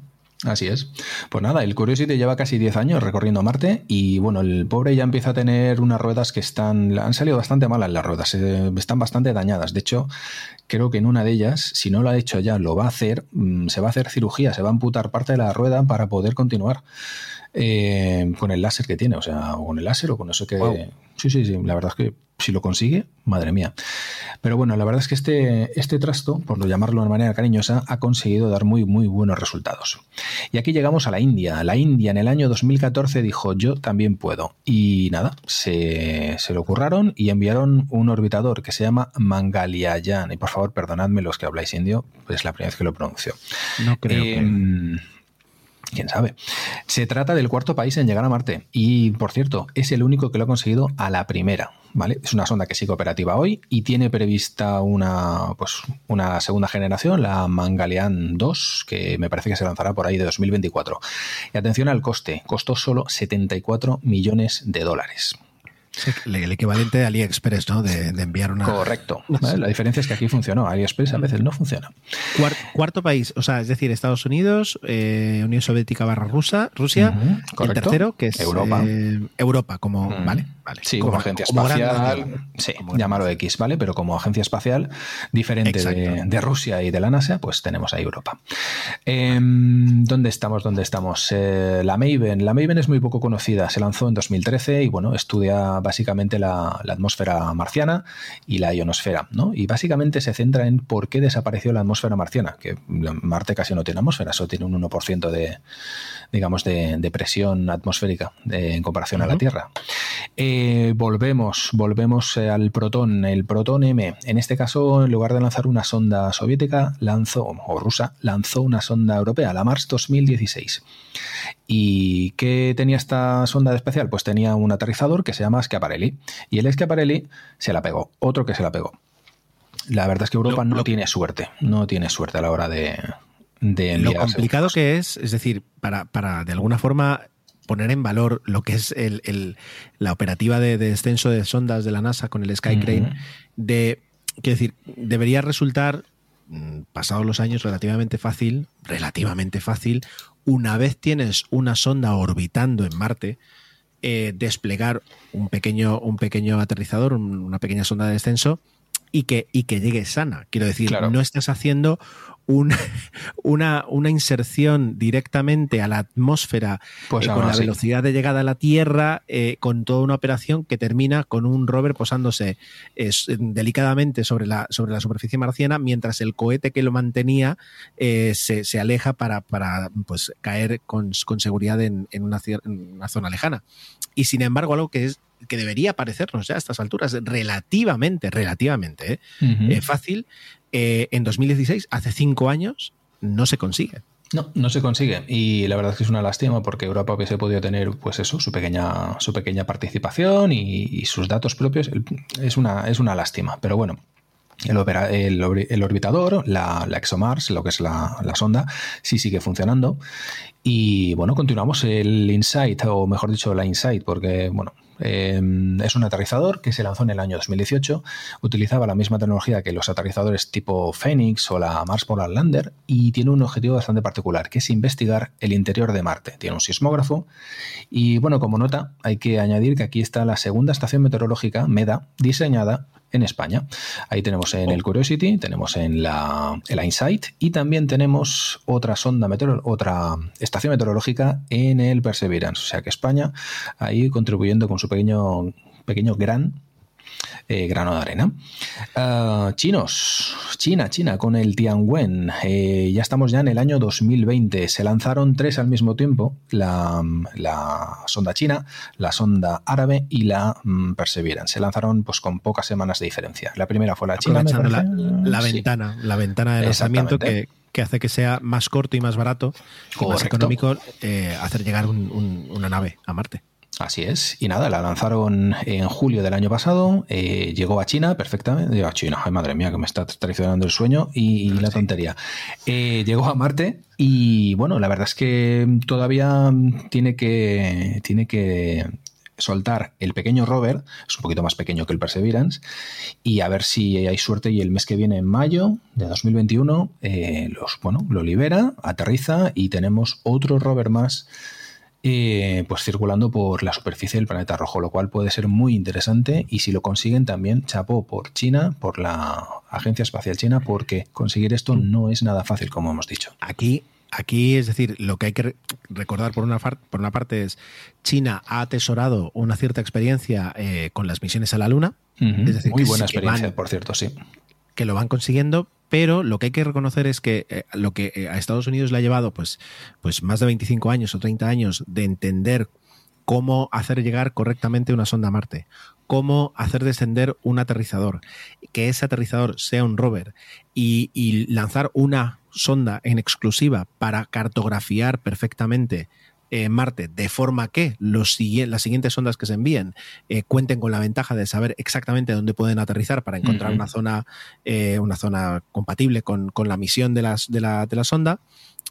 China lo está haciendo todo en una única misión, es decir, lo lanzan, frenan, orbitan, van cartografiando, reciben la información, toman una decisión, envían los datos a la sonda y la sonda entonces suelta el, el, aterrizador para hacerlo. Es un todo en uno que por una parte, pues, eh, o sea, demuestra pues la capacidad que tiene China ahora mismo para, para conseguir algo que es su primera misión. Y, y, están poniendo no solo un orbitador, no solo un descenso, sino además un rover, eh, después de haber cartografiado ellos mismos la, la eh, Marte. Sí, la verdad es una pasada lo que están haciendo, pasos de gigante. Pasada. Pero bueno, es eso, ellos van poco a poco, pero de repente cuando se lanzan, pues se lanzan con todo.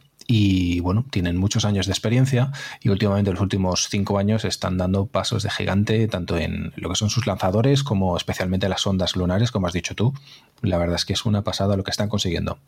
Así sí. que Cuidado Habrá que hacer algún día un, un, especial de cohetes chinos, porque Buah, por una parte es tienen complejo, una ¿eh? colección. Buah, eso es, es complejo. complejo. Hay un vídeo hay un vídeo que tú seguro que lo has visto de Scott Manley sí. en el que describe cada uno de los, de los cohetes chinos que es hay. Es una locura, es, es, una locura. Muy, muy complicado. complicado.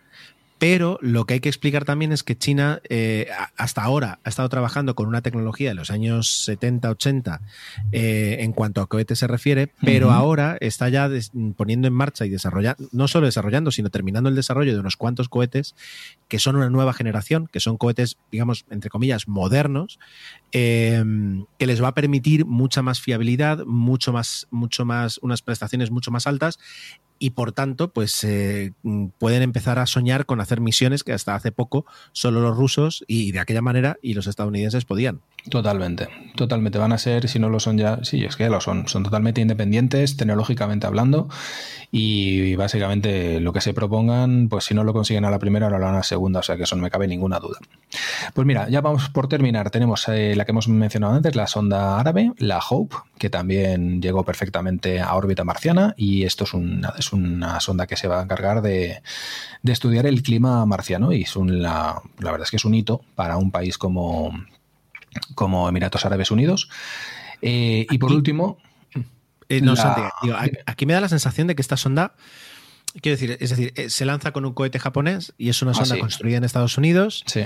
Em, no sé quién, quién hace el control y la administración y la gestión de las ondas, si ellos, ellos o lo tienen subcontratado. Ellos, ellos lo que pasa es que evidentemente pues eh, lo han hecho pues con, empresas americanas y con universidades americanas. Les han dicho que quiero esto. ¿Cuánto va a costar? Pues mm, yo, yo lo pago y quiero que ponga esto y quiero que haga esto y qué tal.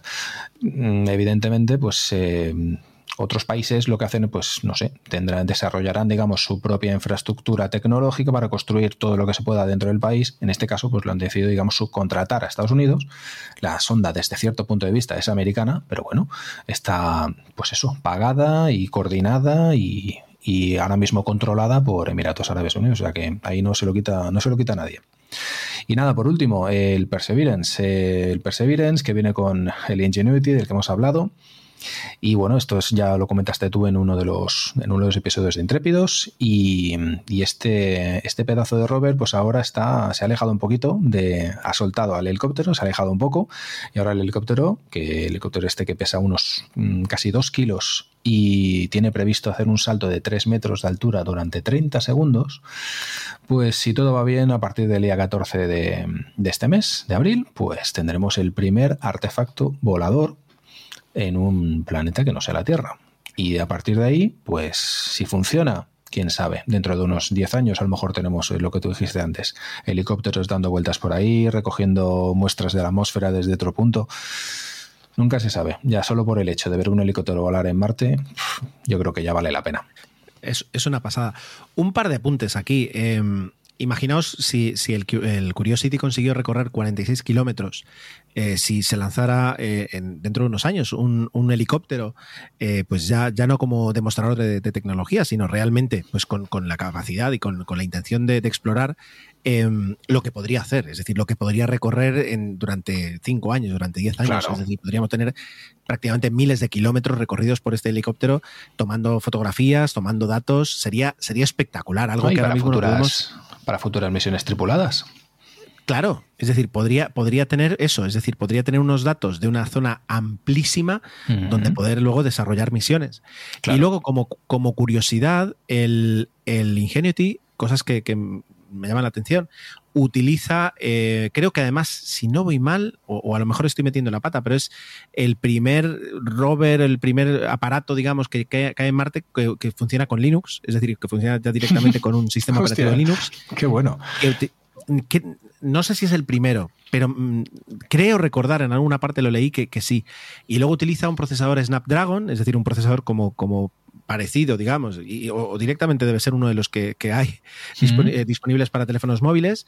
Y eh, luego, pues, utiliza diferentes microcontroladores de vuelo para, regular, digamos, la, potencia de los motores, pero utiliza, no vamos a decir tecnología mm, los americanos, bueno, en inglés se dice off the shelf, es decir, over the shelf, eh, tecnología disponible para el público general, pero prácticamente casi, es decir, utiliza un estándar, un estándar terrestre de, enlace de radio, utiliza un chipset estándar de 900 MHz, quiero decir, no, no es eh, es eso, es decir, es Claro. no, no tenemos 500 millones para hacer esto, tenemos que hacerlo con la tecnología disponible y vamos a ver qué es lo que hay, ¿no? Y tiempo, Entonces, porque tampoco tuvieron demasiado tiempo en desarrollarlo. Así que me parece lo más normal, eh, acudir a la tecnología de la que, de la que tienes a mano. Pues eh, vamos a ver, vamos a ver qué es lo que es capaz de, de conseguir. Mm, espero que los medios de comunicación, si luego no tiene el éxito que se esperaba, pues no intenten hablar de fracaso, como a veces Dalo pasa con, la- con- Dalo por hecho. Sí, es o blanco o negro, ya lo sabes. O la NASA son dioses o son unos inútiles. Ya, ya con verás. SpaceX pasa, ¿no? Es decir, cada vez que explota un, un- un prototipo, bueno, un prototipo, no, un, demos- un Sí, demostrador, un prototipo. lo cual es muy a menudo. Lo cual, sí, últimamente es muy a menudo, pero lo- no deja de ser normal para, para SpaceX por- para- porque tiene este tipo de, de- de innovación, que ya hemos hablado de ella. Sin embargo, los medios te lo trasladan como ha explotado, como diciendo, qué horror. ¿no? Es decir, no, no, sé, no sé cómo hubiera sido, sobre todo, ya digo, en Estados Unidos no tanto, pero al menos donde vivimos en España, en la carrera espacial, eh, el- la misión Apolo, el, el programa Apolo. Un drama. en- sí, sí, sí Un drama. cada retraso, cada hubiera sido pues un, vamos, titulares, titulares. En época de. Twitter, imagínate, no, déjate, déjate. Totalmente. Pues eh, este recorrido ha sido espectacular. Se ha hecho Es largo, decir, eh, se ha hecho largo esto, ¿no? No sé cómo tendrás que editarlo esto, pero bueno, ánimo. Pues no se, no se edita, es decir, esto ha quedado bien a la primera, no pienso cortar ni una coma. Todo, además, todo lo que has contado es muy interesante. Yo creo que nadie, absolutamente nadie, va a protestar porque llevemos, ¿cuánto? 42, 43 minutos grabados. Clavados. Eh, y hemos hecho un repaso buenísimo a todas estas misiones, a cuál más interesante, y desde las últimas que son espectaculares, a también las primeras que tienen un punto, no voy a decir romántico, pero un punto nostálgico de, de- de esa ilusión claro de recorrer el espacio. eh, y que bueno, que, que estamos ahí. Nosotros. ahora te voy a hacer. eh, Comenzábamos la sección con, con una pregunta: ¿por qué Marte? Y ahora voy a hacer. a terminar con otra pregunta. ¿Tú crees que más viejos o más jóvenes, seguramente más viejos, llegaremos a ver la llegada del hombre a Marte? Sí, sí, creo que sí. Lo que pasa es que mm, no creo que sea dentro de poco, porque si bien la tecnología permite muchas cosas, el riesgo, ya, asumir riesgos a nivel de vidas humanas cada vez está peor. Y no es que lo vea como una cosa mala, ¿eh? ojo, pero si bien en los años 60 se asumían unos riesgos mm, y se enviaba gente a la Luna o al espacio, mm, no de cualquier manera, pero sí asumiendo muchísimos riesgos, porque se tenía que llegar sí o sí, hoy en día eso no es así. O sea, no te puedes concebir una misión tripulada a Marte sin tener unas garantías brutales de que vas a hacer que la gente pues al menos vuelva. Y eso es complicado. Es complicadillo. Si estuviésemos en otra situación, tipo Guerra Fría y tal y cual, bueno, llegaríamos muchísimo antes. Pero llegar, llegaremos. Así que nada, tómatelo con Podemos- calma, que llegaremos. ¿Podemos hablar del año 2040, 2045 tal vez? Sí. Como algo plausible. Del 40 al 45 yo creo que es, es plausible. Y lo Y si más es así- quiere llegar antes, pero Ya. ya. sabemos cómo es el tío Elon, ¿eh? que las cosas funcionan a veces y a veces no. Pero bueno, gracias a él se está impulsando muchísimo la, la carrera espacial a nivel privado y eso es eso, Sí, sí, sí. eso es apasionante. Totalmente. Bueno, pues nos despedimos con la pequeña esperanza de que algún día se lancen programas del Inserso de vacaciones a Marte, porque entonces sería nuestra oportunidad. de- Bueno, y si no, siempre nos quedará visitar. Memory Call y hacer como el tío Charche y Yo irnos estoy- a Marte. Yo estoy dispuesto a comprar eh, pues unos abrigos de piel, unas ca- ca- cacerolas. Eh, si me llevan de excursión por ahí, pues eh, pienso gastar mi tarjeta de crédito con todo lo que me ofrezcan si me llevan a Marte. Oye, sí. Santi, muchísimas gracias. Qué lujo, qué, qué pasada poder haber escuchado todo esto que nos has contado. Un placer, Gerardo. Hasta la Hasta próxima. la próxima. Bueno, como veis, la mejor sección sin duda ha sido esta última que hemos pasado el tiempo con Santi. Eh, lo sabía yo incluso antes de haber grabado las otras dos, porque desde luego era muy, muy interesante todo lo que nos ha contado. Y pues a partir de- del día en el que se publique este podcast prácticamente, pues quedará también unido un nuevo nombre a esa exploración espacial marciana y es la de, la de Ingenuity, que aunque sí eh, va asociado y dependiente del Perseverance, ya al menos es un nombre por sí solo y que no solo brilla, sino que además vuela. Así que bueno, vamos con el feedback, que en esta semana sí que hemos tenido algo eh, y siempre es muy interesante comentarlo. El protagonista, al menos de los dos primeros comentarios, es el Boeing 737. Eh, que por cierto, el Max vuelve a estar parado, pero esa es otra historia que no vamos a contar en este podcast. bueno, pues Alejandro, perdón, Ricardo García, hace unas, hace unas semanas me primero pues se presentaba, me mandaba un mensaje privado por Twitter a, mi cuenta, arroba 7 indicaba que le gusta mucho el podcast y yo la verdad es que cuando, cuando me lo decís, pues me siento humildemente, de verdad, ¿eh? humildemente agradecido. Y, luego me pasaba el enlace de algo que me ha gustado mucho leer, y es un informe final de eh, la Agencia de Investigación de Accidentes del Reino Unido em, sobre un vuelo de un Boeing 737 entre Birmingham y Palma el 21 de julio del año pasado. Veamos, em, es curioso, porque aquí, ya digo, es un incidente grave, pero no llega a accidente porque no hay heridos, porque no, no llegamos a la situación. El avión iba lleno, 187 pasajeros y una tripulación de 6 pasajeros. El avión iba lleno. Y cuando despega, se dan cuenta de que les falta velocidad, bueno, de alguna forma les falta velocidad, que el avión no, volaba exactamente como, como, era esperado, y era porque tenían una masa de 1.250 kilos superior a la planeada, a la que había en el plan de vuelo, a la que se podía esperar, por combustible, por carga, por pasajeros, por todo. Entonces, em, no, no hubo, no hubo, o sea, quiero decir, no hubo problema para, para, que el avión volara, ya digo, es decir, hubo que acelerar un nudo más de lo previsto para poder despegar. Y luego, bueno, pues eh, enseguida, pues ese exceso de peso se compensa con lo que gasta el combustible y con, bueno, el avión tiene un rango, aunque a veces, incluso por ejemplo con el caso de Spanair, es decir, un, 1.200 kilos pueden significar la diferencia entre la vida y la muerte, pero en este caso no, no fue así. Cuando todo termina y se ponen a revisar por qué eh, el avión tenía más peso, más masa de lo que, de lo que se pensaba, ah, se dan cuenta que el fallo está en el sistema de reservas, en una actualización del sistema de reservas. Esto va a pasar más. Eh, el parón que han tenido las compañías aéreas y las empresas de turismo eh, durante la pandemia se va a traducir sí o sí, en que han pasado cosas, han sucedido cosas o se tenían que haber hecho cosas y no se han hecho durante toda la pandemia que van a provocar según qué situaciones. Con un poquito de suerte no van a afectar nunca la seguridad, porque eso además lleva otro, otro refuerzo, otro, otro blindaje para que no le afecten cosas como la pandemia, pero ah, justamente en el sistema de reservas una actualización no parece que sea lo más crítico en un principio. ¿Cuál era el problema? El problema era el siguiente. En, las reservas de avión siempre te preguntan si eres hombre o mujer. No sé si os habéis fijado, pero siempre lo preguntan. Y es por un buen motivo. Eh, internacionalmente se reconocen unos, unos pesos, unas masas, para el cuerpo de una mujer medio y el cuerpo de un hombre medio. De hecho, cuando yo estaba más al tanto de estas cosas, creo que se subió, ahora más de 10 años, 5 kilos. Tanto el hombre de una mujer, porque, bueno, pues porque la vida evolucionaba y, las personas eran más pesadas. Eso permite, a la hora de diseñar el plan de vuelo, saber cuánto peso llevas en pasajeros cuántos kilos vas a transportar de, carne humana, de personitas, y, cuánto, eh, pues, eh, cuánto equipaje, perdón, cuánto combustible necesitas y, dónde sentarlos para que el centrado del avión pues, no se vea afectado y vuele con el, mayor, con, el menor consumo y la mayor estabilidad, etcétera, etcétera, etcétera. Pero en esta famosa actualización que hacen en la India, cambian. Es decir, sabéis que em, en, inglés tenemos el Mister para el hombre, tenemos el Mrs. para para la señora, y el Miss para la señorita. Bueno, pues en la India se ve que el Miss indica a los niños. Por algún motivo se indica a los niños. Y así fue como lo programaron.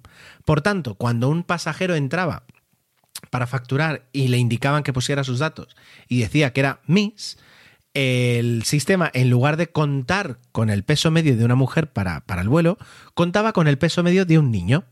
Claro, si sumamos treinta y pico de pasajeros que habían hecho esta selección, de repente te pones a, restar y te da que tienes unos 1.200 kilos de más de lo que deberías. Aquí entra un poquito la, parte personal. En, bueno, pues en mi experiencia profesional, hace unos años recibimos una serie de críticas acerca de que la, página web de la compañía aérea donde trabajo te permitía seleccionar si eras Mr., Mrs. o Miss.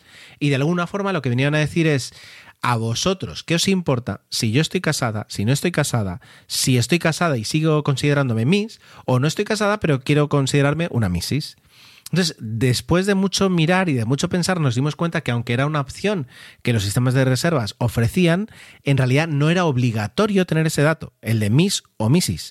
Y por tanto se simplificó. Y entonces pasó a ser en castellano señor o señora.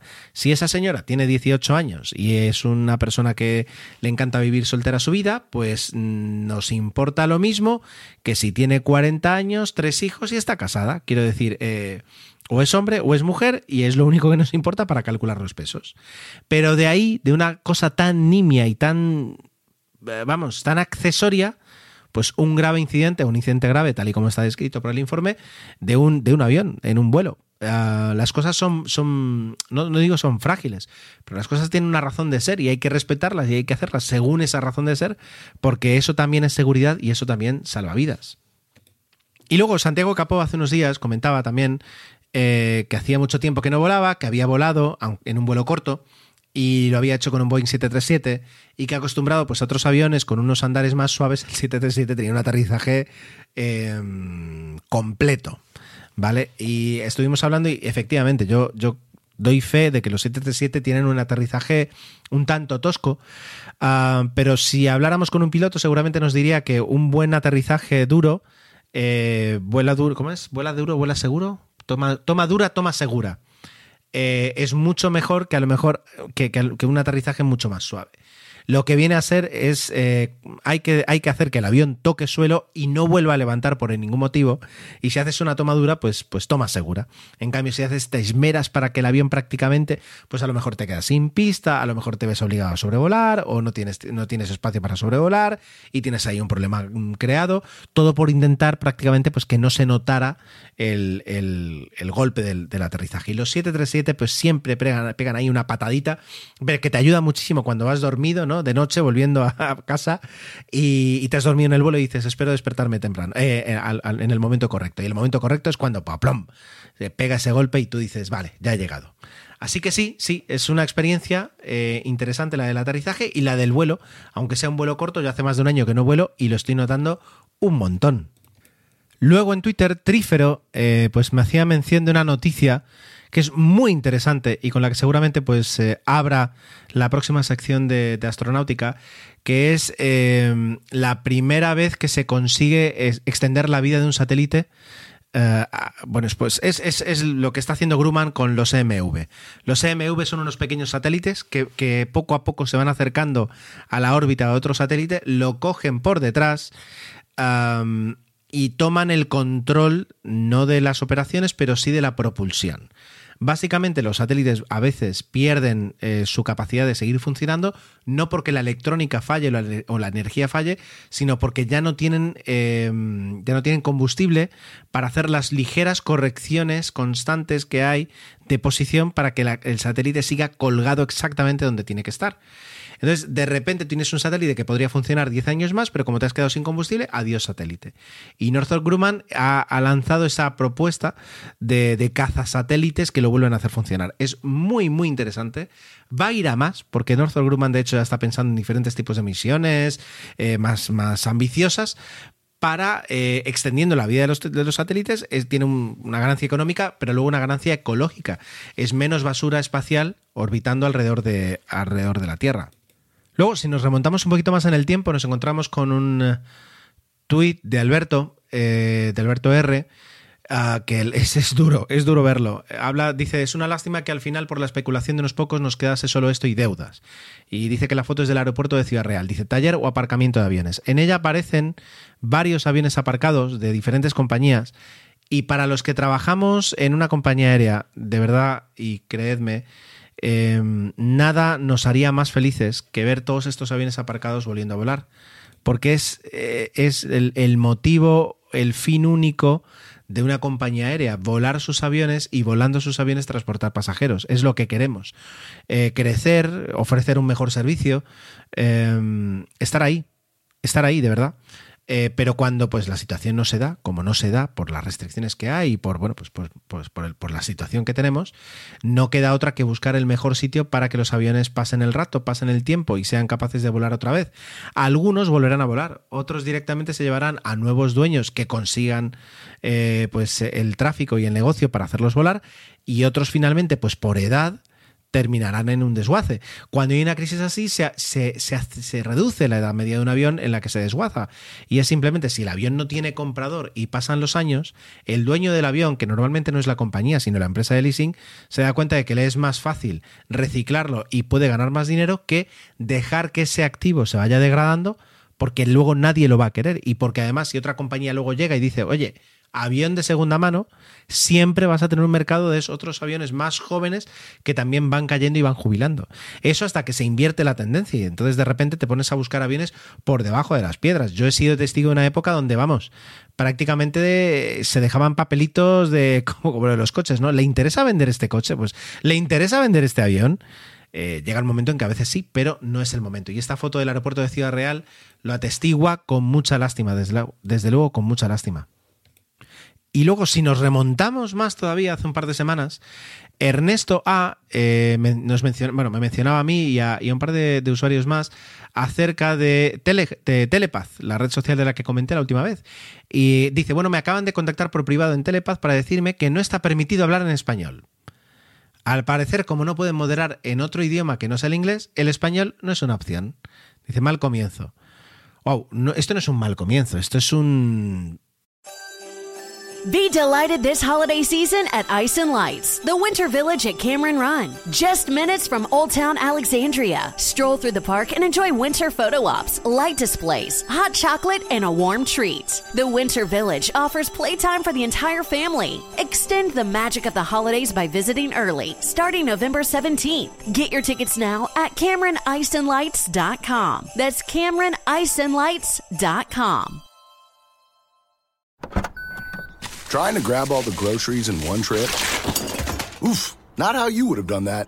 You know sometimes less is more. Like when you drive less and save with the USAA annual mileage discount. USAA. Get a quote today. Vamos, es pegarte un tiro, seis tiros en el pie. Es terrible. Yo puedo entender de mil formas esa buena intención de Telepath a la hora de eh, confirmar, asegurar que no hay eh, un contenido abusivo en redes sociales. Pero si desde el inicio no eres capaz, simplemente capaz, de utilizar alguna API traducción para poder hacer una moderación ligera o una moderación pues, pues persistente de, los comentarios en otro idioma, que además es un idioma que los traductores traducen muy bien, ya no, no para escribir, pero al menos sí para leer lo que están diciendo, eh, yo creo que hay otras formas. Sobre todo porque es eso, es decir, luego es una oportunidad que, no, que, no, que pierdes, es una oportunidad, el, hecho de limitarlo a un solo idioma prácticamente lo está limitando a, una serie de países donde ese idioma es muy común y poco más. Si realmente quieres crecer, no es, el mejor, no, es la mejor forma y yo creo que, se podría haber hecho mucho mejor. Vamos con más feedback. Y en este caso también Ricardo García otra vez eh, nos enlazaba una, noticia eh, hace, hace unos días acerca de un vuelo de FedEx que había despegado sin piloto, pero no por error, sino porque realmente están haciendo pruebas de realizar algunos vuelos de forma autónoma.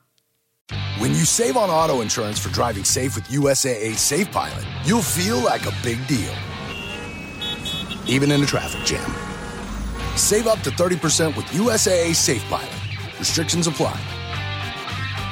¿Te preocupas por tu familia? Entonces, ¿por qué darles solo huevos ordinarios cuando pueden disfrutar de lo mejor? Eggland's Best, los únicos huevos con ese delicioso sabor fresco de granja, además de la mejor nutrición, como 6 veces más vitamina D, 10 veces más vitamina E y 25% menos de grasa saturada que los huevos regulares, además de muchos otros nutrientes importantes. Así que, dales los mejores huevos. Eggland's Best, mejor sabor, mejor nutrición, mejores huevos. Eh, con, con, aviones pequeños, con un, equivalente, no sé si es una Cessna Caravan, la que estoy viendo, o, del tamaño de una Cessna Caravan. Bueno, Claro, aquí pasa un poco como con la conducción autónoma o con todo lo demás. En Estados Unidos puedo entender que seas capaz de volar durante dos horas un vuelo entre un punto y otro ah, sin que tengas una población debajo en el suelo, una población a, menos de 5 kilómetros o 10 kilómetros. Es decir, entre dos puntos muy aislados, realizar un vuelo eh, sin, sin pilotos podría tener sentido, podría realizarse, sí Trasladando eso a otras partes del mundo, como Sudamérica, como Europa, es mucho más complicado. Y sin embargo, se me ocurre que en África podría ser a veces incluso una solución para, para, para que ciertas áreas tuvieran acceso a, suministros y a, comercio. Así que, bueno, habrá que ver eh, eh, si, la, si la aviación de carga, que en este caso puede ser un poco más intrépida, como además hacía un poquito aquí mención Ricardo, eh, avanza sobre el tema de la, del pilotaje autónomo aunque luego pues me surgen nuevas eh, dudas y es un poquito las mismas dudas que en cuanto a la conducción autónoma. Si el día de mañana hay un problema con este vuelo, ¿quién es el responsable? ¿La compañía que lo opera? ¿La compañía que lo fabrica? ¿La compañía que ha compilado el sistema de, piloto automático sin, sin, eso, sin un piloto en la cabina? Mm, eso va a ser otra, otra noticia. Y luego, si nos retrocedemos más todavía, eh, Chisco García, eh, que algún parentesco tiene con, Santi, eh, pues nos, nos combinaba a hacer un podcast sobre el programa espacial español. A ver, tenemos, tenemos pasado, tenemos presente y con PLD Space tenemos presente y futuro del programa espacial en, o sea, de los, de los desarrollos aeroespaciales en, España. Ah, pero es verdad que en ese pasado hay un un cierto recorrido público, un cierto recorrido eh, institucional, estatal, ah, con, bueno, pues con muchas intenciones, con muy buenos profesionales, pero yo creo que a lo mejor, sin tener mucha más idea, lo que falla lo que falla muchas veces, y es un poquito la, la provisión de fondos en eso. Pero bueno, sería muy interesante y no me extrañaría que aquí Santi tomara el guante y nos preparara dentro de poco algo, algo así.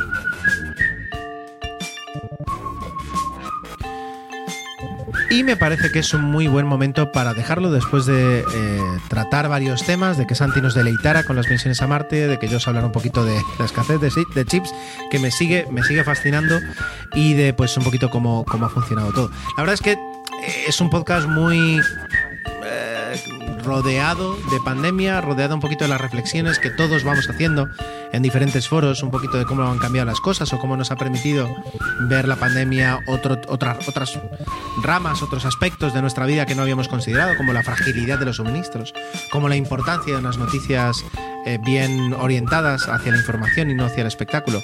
Yo qué sé. ¿Qué opináis vosotros? ¿Qué os, ¿Qué os ha parecido el podcast? ¿Qué temas me queréis recomendar? Todo, todo el feedback que me deis siempre es muy bien valorado y, la verdad es que me encanta poderlo comentarlo y dedicarle así unos cuantos minutitos a, unas cuantas opiniones, a unos cuantos comentarios que me, que me hagáis llegar. Venga, Vamos que las pilas acaban. Esto es todo esta semana. Gracias, gracias, gracias por el tiempo que habéis dedicado a escuchar el podcast. Este episodio 032. Espero vuestros comentarios en emilcar.fm barra intrépidos, donde también podréis encontrar los medios de contacto y, por si fuera poco, conocer los otros programas muy interesantes de la red. Hasta la semana que viene.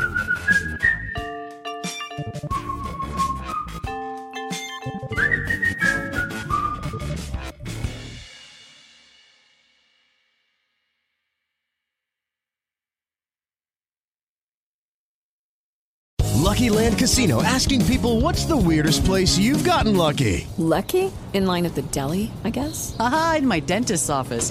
More than once, actually. Do I have to say? Yes, you do. In the car before my kids' PTA meeting. Really? Yes. Excuse me, what's the weirdest place you've gotten lucky? I never win and tell. Well, there you have it. You can get lucky anywhere playing at LuckyLandSlots.com. Play for free right now. Are you feeling lucky? No purchase necessary. Void where prohibited by law. 18 plus. Terms and conditions apply. See website for details.